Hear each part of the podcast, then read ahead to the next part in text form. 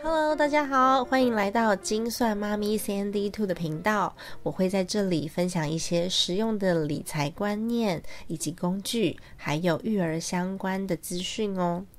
今天要跟大家分享的是小资家庭的保险规划概念。里面包含了最需要保什么内容啊？要花多少钱才合理啊？谁最应该要被保险啊？等等等等。有了这些必备的观念啊，才不会白花了钱买了避险作用不大的保险哦。首先，第一个问题，保险好贵，不买行不行？保险其实，在现代已经是一个很普遍的基本概念了，但是还是有人觉得保险这种东西每年都在缴钱，我缴了这么多年，还不是没有用到，这些钱都是白花的，所以我不想要再缴保费了。那有一个朋友呢，这是一个活生生的例子哦，我认识他已经七年了。那大概在四五年前，我们聊天的时候，我发现他们全家都是这样的观念，甚至觉得没有生病缴健保也是白缴的，因此他们全家都没有一个人有保险。当时我就苦苦的劝他，你一定要改掉这个观念啊！但是他没有接受，因为毕竟原生家庭整个家庭都是这样子的概念，你要他改掉是很困难的。那就在去年呢，他的姐姐因为脑血管破裂住进了加护病房。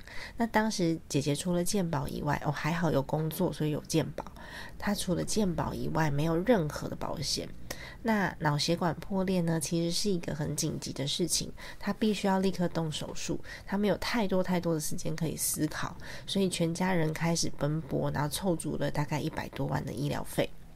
那可以解掉的定存啊，或者是可以卖掉的股票啊，那通通都把它先凑出来，看看可以有多少现金在手上。那这时候如果是一个大家族，一个人出个五万、十万也就算了。但如果说你家里面只有两个人、三个人，你要一时间凑出这么巨大的费用，其实有困难的。那当时他姐姐很幸运的，最后呢就。呃，住了一阵子的加护病房之后，转到一般病房，然后出院。但是也因为这样，姐姐很长时间都没有办法工作，她必须在家里面休养。那这时候第二个问题就发生了，家人必须帮她请一个看护，或者是有一个人要辞职来照顾姐姐。那这些费用呢，都让我那个朋友当时就觉得很辛苦啊。然后他也就是跟公司申请说，可不可以在家工作？但他毕竟不是一个很长期的办法嘛，所以他就找了我跟我哭诉。那我我就立刻推荐他我的保险业务员。我跟他讲说，姐姐可能现在在生病当中已经没有办法保险了，但是你自己要保护好自己，以免你生病的时候也造成了你家人这样子的困扰。那时候我就推荐了我的业务员给他。那其实就没有人想要生病啊，也没有人会希望自己生病。那。往往都是发生了以后才万谈说：“老天爷啊，为什么是我？我到底做错了什么事？我也是一个很善良的人啊，为什么要发生在我身上？”但是呢，意外就是这样嘛，没有人会愿意发生。那我们能做的也就只能避免遗憾发生，然后提早来预防啊。第二个问题就是，可以分配的资金有限的话，要先保谁？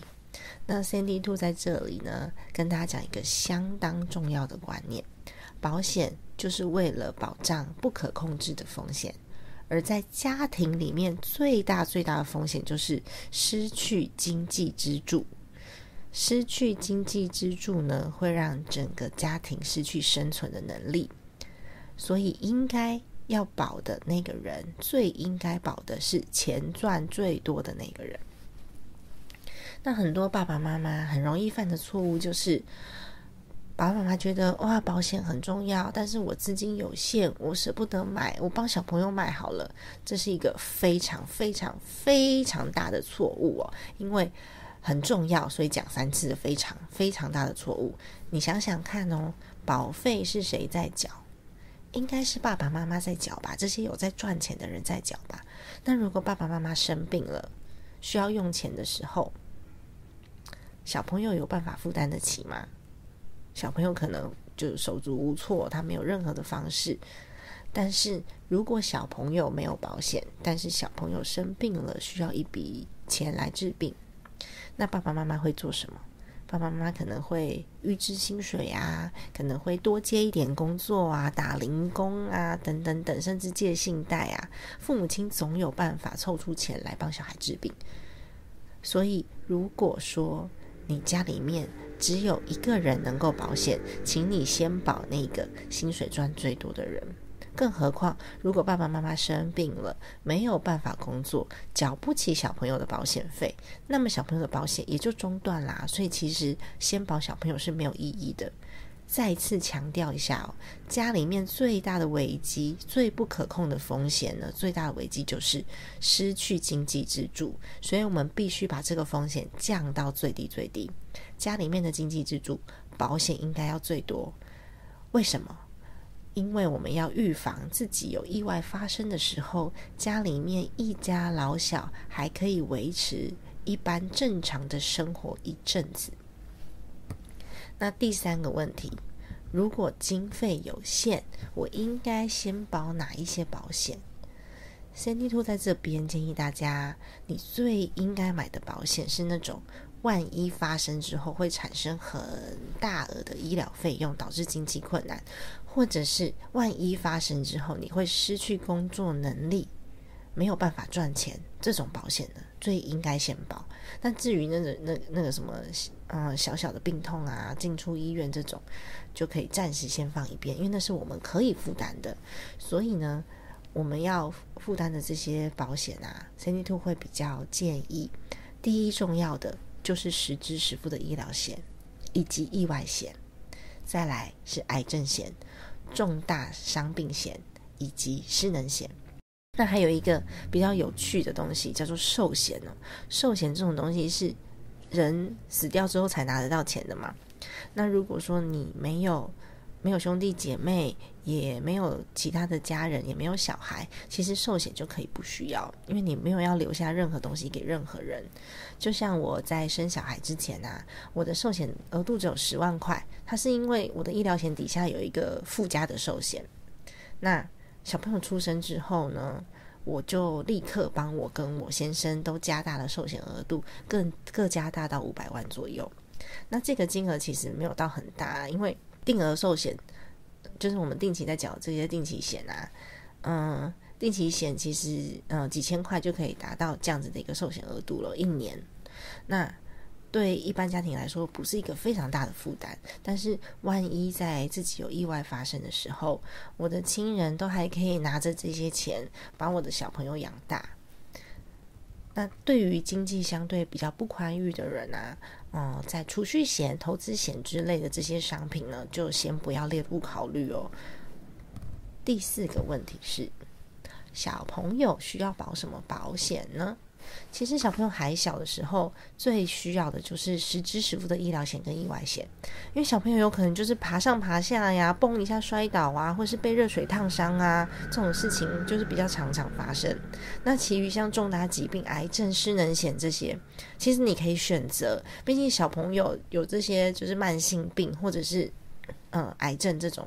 这种疾病发生的几率比较小，不是说不可能发生，只是几率比较小，所以你可以等到经济能力许可的时候再把它保，再把它保障起来。那如果现在就可以的话，保一保当然是最好，因为小朋友保费是小时候比较便宜的。那如果说家长有能力，就给他一份比较完整的保障。尤其是小朋友上学之后啊，他其实蛮容易生病的，因为教室里面有小朋友生病，感冒啊、肠病毒啊，样样都来。这时候是进出医院最频繁的时间了。那关于新生儿的部分呢？呃，CT Two 有一个小 paper 要告诉大家，就是你新生儿小朋友在出生的时候啊，医院就是会有一些基本的检查之外，他还会提供一些自费的检查。那比较紧张的爸爸妈妈就会毫不考虑的把这自费检查全部勾勾起来，然后就付钱了。这个比较紧张的爸爸妈妈的爸爸类型就是我老公。我老公在我还在那个恢复室的时候就把这些单子全部都填好了，然后后来我才去追回来。我跟他讲说：“等一下，先不要。”他甚至连问都没有问我。我发现的时候呢，差点为时已晚。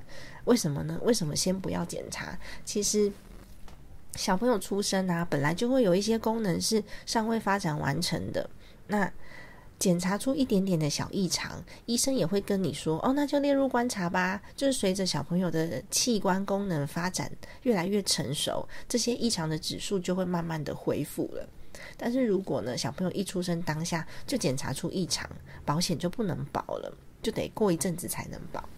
那 CND Two 的做法也不是说我不帮孩子检查，而是我在小朋友一出生的时候呢，就立刻帮他把名字拿到户政事务所里面去报户口，拿到身份证字号之后，三天内保险完毕，再来做自费的检查也没有关系。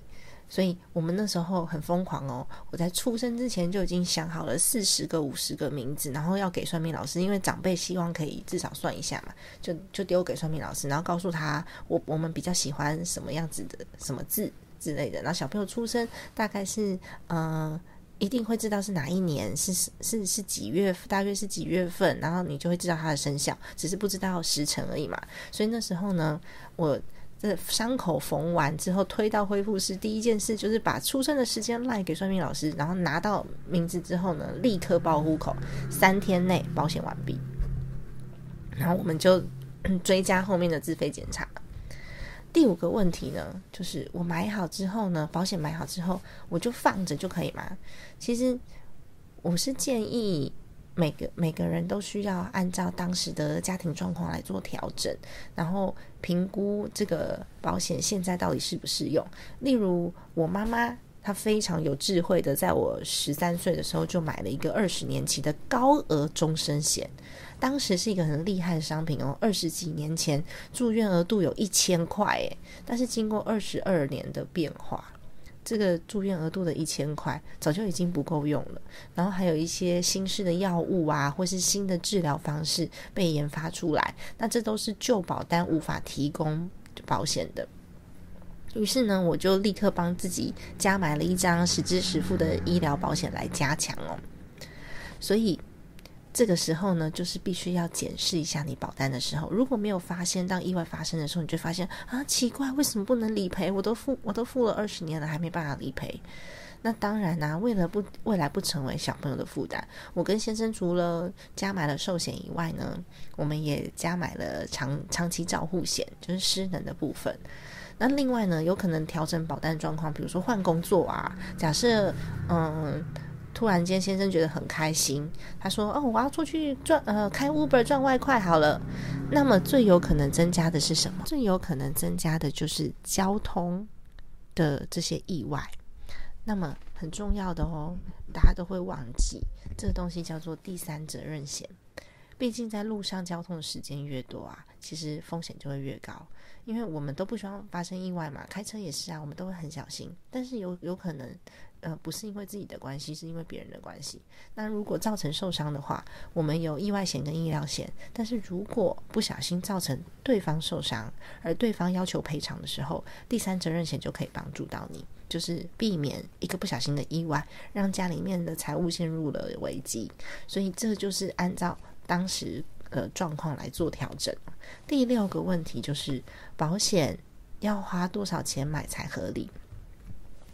其实有很多那个理财书籍呀，他都说啊，保费应该占家庭总收入的百分之十啊。但有人家庭总收入两百万，有人家庭总收入四十万啊。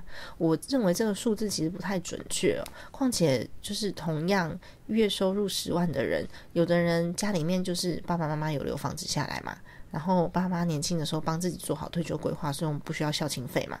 那有的人呢，他需要租房子，还要养一家老小啊。那同样是十万块的收入。前面这个比较幸运的人，他一个月花三万还能存七万，那后面这个呢，必须养一家老小，还要付租金，这些这个人，他也许一个月自己只花五千块，但是还是只能剩下一万，所以其实可以运用的。那个资金的自由度哦，其实相差非常非常远。我觉得是不能够用同一个标准来衡量了。你应该要按照自己就是可以负担的金额内，选出你现阶段最需要保障的项目来做。那其他呢，就等到有能力了再来考量。第七个就是呃，大家很关心的议题，到底做足一家三口最基本的医疗保险，大概会花多少钱？这问题其实就你去跟你去那个麦当劳点餐一样，我一家三口我要点怎样的餐我才吃得饱呢？嗯，这个就要看你的预算跟你的食量喽。如果我的预算够，我就可以点三个全餐，也就是我各自保保险。那麦当劳的全餐价格平均大概一百六十块好了，就是一百六十乘以三嘛。但是保险不是这样算的，保险其实跟年龄很有关系，年纪越大，保费越贵。那 Cindy Two 在这边假设我三十五岁才要开始买我第一张保单，那么最基本的套餐呢，大概就是三万二到三万八等等。那假设孩子是两万二好了，一家子算起来可可能就是九万到十万，可以做出一个稍微比较完善全面的保障。但是如果呢，今天我们是预算有限，我要去麦当劳，我可能就会啪啪拿出我的甜心卡，哦 A 加 B 的套餐，或者是我们点两个餐，然后分小孩一点。保险也是这样子做的。如果说预算不够的话呢？夫妻可以共用一个主险啊，或者是用一个定期险的额度来做搭配，都可以有一样，就是可以可以一样有所保障。就是假设说我今天意外发生，原本我需要一我我我需要的医疗费是一百万，你如果只买了五十万，你就可以只凑五十万出来。那买不足的部分呢，我们就可以后续再来做一个调整。但是如果什么都没有的话，你就是实打实的全部都要拿现金出来。那第八个问题是什么样的人不必保险？其实保险呢，就是为了要规避未知的风险，所以产生的商品嘛。风险承受度越高的人，就越不需要保险。例如台湾首富郭台铭，他如果家里面有人生病了，医生说啊，做这个手术要两百万，一般的人我们会先做什么？一般的人，我们会先要知道说保险公司可以 cover 掉多少，什么钱可以请领，那健保给付的项目有哪一些，哪一些健保不给付，然后我们再决定有怎样的治疗方式会比较负担得起。但是如果你是台湾首富的话，你会怎么做？我会先领出两百万，然后选择最好的医疗方式，后续保险公司要怎么赔再说，就是他不赔也没关系。但通常就是越有钱、风险承受度越高的人，他的保单越多，他搞不好就是买到最后，他还因为这样子理赔，就是可以赚一笔钱。那在这里呢，我要跟大家复习一下这个重要的一些观念哦。第一个就是保险，先保大人，再保小孩；第二就是要先保治疗可能花最多费用的种类为优先。